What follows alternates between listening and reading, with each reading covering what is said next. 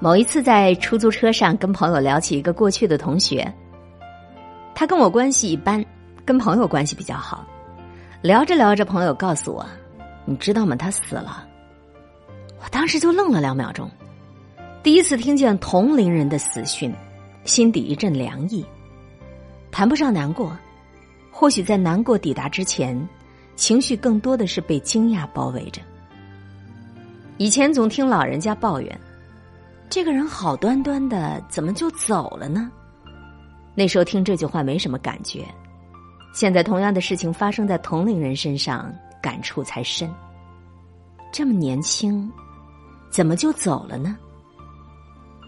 我问朋友，他是怎么死的？朋友说，创业创死的。这句话逐渐在我心里勾勒出这位同学的模样，才想起来我们念初中那会儿。他好像就挺爱折腾的，兜售考试资料、校园零食批发，这都是他干过的事儿。想到这里，我难免把他的性格和人生联系到一起，试图总结出某种人生的必然。上天不只是眷顾努力的年轻人，上天还会带走他们，尤其是那些拿命在换钱的年轻人，换着换着，可能就死了。我想起某一个认识的自媒体作者，跟他一起吃饭，他非常抱歉的跟我说了一声：“哎，能不能咱俩换个位置？空调对着吹，身体有点吃不消。”换好座位，他才跟我讲，自己的颈椎病特别严重，稍微受点凉就不行，要是有冷风对着脖子吹，基本上就是要他命了。他九三年的，有两个公众号，粉丝加起来好几十万。虽然赚的不少，但都是一个字儿一个字儿码出来的。他除了颈椎病，心脏也不太好，胃也不舒服。他九三年的呀，人家用生命在写作，他是用颈椎在写作。颈椎越坏，赚的越多。我第一次见他，人很高，但是精瘦，小腿细的就像晾衣杆儿，脸上的大部分时间都挂着微笑，但是神色中。总是会散发出疲倦的信息。我告诉他：“你歇一歇，钱又赚不完的。”他说：“不行，没有安全感，还有信用卡也没还，还要存钱买房。他准备把父母亲也接到上海来。”我问他：“那你要怎么样才有安全感呢？”他说：“身上至少有大几十万吧。”大约过了几秒钟，他摇了摇脑袋说：“不对，大概至少要有三百万吧。”我问问他要不要吃个甜品啥的，他说胃不好，喝热水就够了。他从包里掏出了一个保温杯，我随口问了一句：“泡的啥呀？”心里猜大概是枸杞。一秒钟以后，他说：“大麦茶。”前一阵中年人用保温杯泡枸杞，被人在网上嘲的不行。我觉得保温杯、秋裤这类东西都是成长路线上的必然，没什么好嘲的。每个人终将拿起保温杯，每个人也终将老老实实的给自己套起秋裤。区别只是有的人还有消耗健康的资本，而有的人他没了。我说，保温杯它不意味着别的。不意味着保守和平庸，没有更多的象征性，他们只是为了健康的活着罢了。想要活着这件事儿，本身就无可指摘。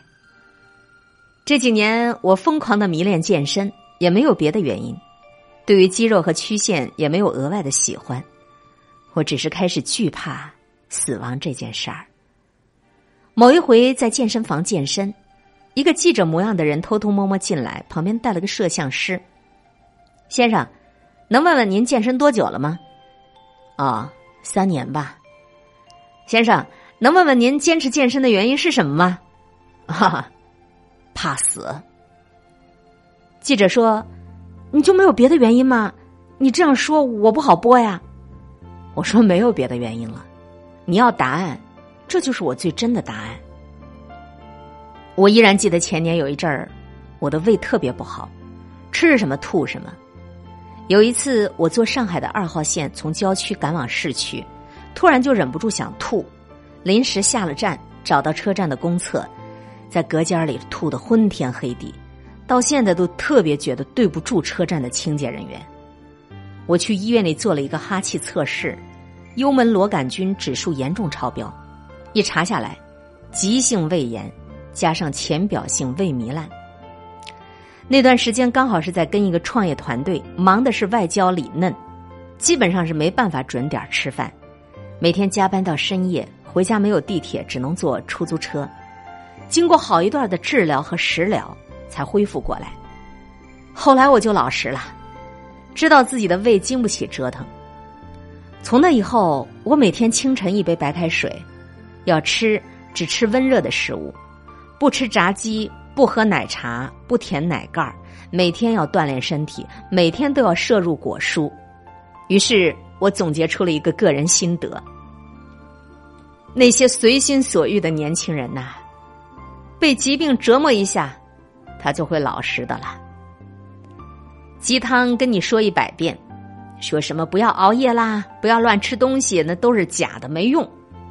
你只有真真切切的生过一场病，你可就都懂了。从这个角度来说，疾病才是一个人最好的鸡汤，死亡焦虑才是你最好的鸡血啊！前几年朋友聚会的时候啊，我跟几个朋友聊的都是八卦、游戏、电影、小说；今年见了几个朋友，聊的都是房地产、社保、理财、就业，甚至有个在保险公司做的哥们儿，当场就推销起了重大疾病保险套餐。给我们分别介绍 A 餐、B 餐、C 餐各自都有哪些福利。每每有人谈论起这个话题，心底里总是一股悲凉啊，因为生老病死无从抵抗，所以这件事儿就更显悲凉。九零后这代人可能会感触更深，病不起，也死不起。你们的父母正在逐渐退场，你就是上有老下有小的接班人，包袱就在你身上。你知道它沉不沉？以前家里出事儿了，你还能抬头看看，你头顶上还有爸爸妈妈。现在家里头出事儿了呢，抬头一看没人了，父母亲都在自己的下面了，自己才是最上面的那个人呢。顶梁柱这个角色啊，每一代人都得要轮一遍。等你真正做了那根柱子，你可能才会发现，做柱子是一种什么样的体验，你才会意识到我是柱子，我不能倒啊。因为除了你自己，没有别人会替自己支撑。这两天我在微博上看见有个叫卡卡的年轻网友，脑内突然出血，引发了不少人的关注。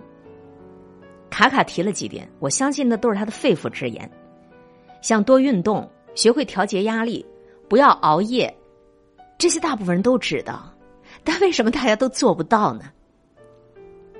熬夜这个习惯，大概只有你自己经历过彻底的病痛。你才能彻底的戒除它。这个问题本质是一个成本消耗的问题，你消耗没了，你自然就乖了。尤其是如今奋斗在一二线城市里，工作起来都不要命的人，我想他们大部分都是很勤奋的，他们也都能够意识到自己正在透支健康，但是却停不下来。为什么呢？第一是他还没有到临界点，第二是他仍然抱有侥幸心理，我没事儿的。创业的人都清楚，创业他一边是拼实力，第二边是拼运气。特别是在健康资本这一块，有人他就是运气好，一连好几周他就睡四个小时，早上八点上班，凌晨两点下班，人家也没有猝死啊，那自然是极好的，能过就过了。可有的人偏偏命就不好，就猝死了，这个太难说了。毕竟身体是一个何其大的变量。大家都在拿命换钱，谁先死谁后死，大概只有神知道。但凡是处于创业中后期的人，都会特别注重身体的可持续性，那会儿才会觉得哦，健康才是我的百年大计呢。雷军在金山工作的时候，曾经是最不爱睡觉、最不爱吃饭的人，那一阵儿不要命的工作，也被当成是优秀人士的习惯。谁睡得少，精力还牛；谁加班时间长，谁就最牛。但是，雷军只有一个，普通人你试试，每天你只睡四个小时，你试试，持续一个星期，大概你就连你亲妈都不认识了吧。我特别反感一些鸡汤导师用自己的经历去忽悠年轻人，什么我每天只睡四个小时啦，你那不是在害人吗？你当年拼一拼，也许就过去了，但人有的人拼不得，一天睡四个小时可能就拼死了。不可否认啊，这世上真的有人每天只睡四个小时，还是元气满满，但那毕竟是极少数的个案。这个睡眠时间不是大部分人能接受的。正常的成年人就应该保证每天至少要有七个小时以上的睡眠。这两年还特别流行什么深夜啊、凌晨打卡呀，啊，好多微博游戏都这么玩儿熬夜党啊、修仙党啊都特盛行，好像熬夜这件事儿值得炫耀。我只能把它看作是当代人的又一种病态的审美。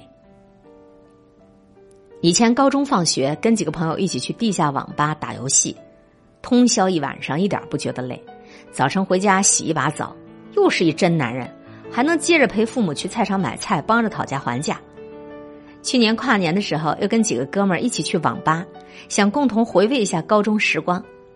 结果咱几个人到了后半夜，都不省人事，欲仙欲死了，一个个表情都跟便秘似的。这个年龄的人，只要通宵一晚上，脸就立马发黄发白。皮肤一晚上积累下来的油腻，刮下来，能炒一盘回锅肉了的。这一切似乎都在提醒我，我已经进入了人生崭新的下一阶段，我应该过渡到下一种活法了。你要想象那个喝汽水的少年，终将会拿起保温杯，不是不抵抗了，不是没有激情，不是平庸了，也不是循规蹈矩了，只不过是阶段性的调整调整。的确。进入到人生的下一个阶段，你是时候该换一个姿势了。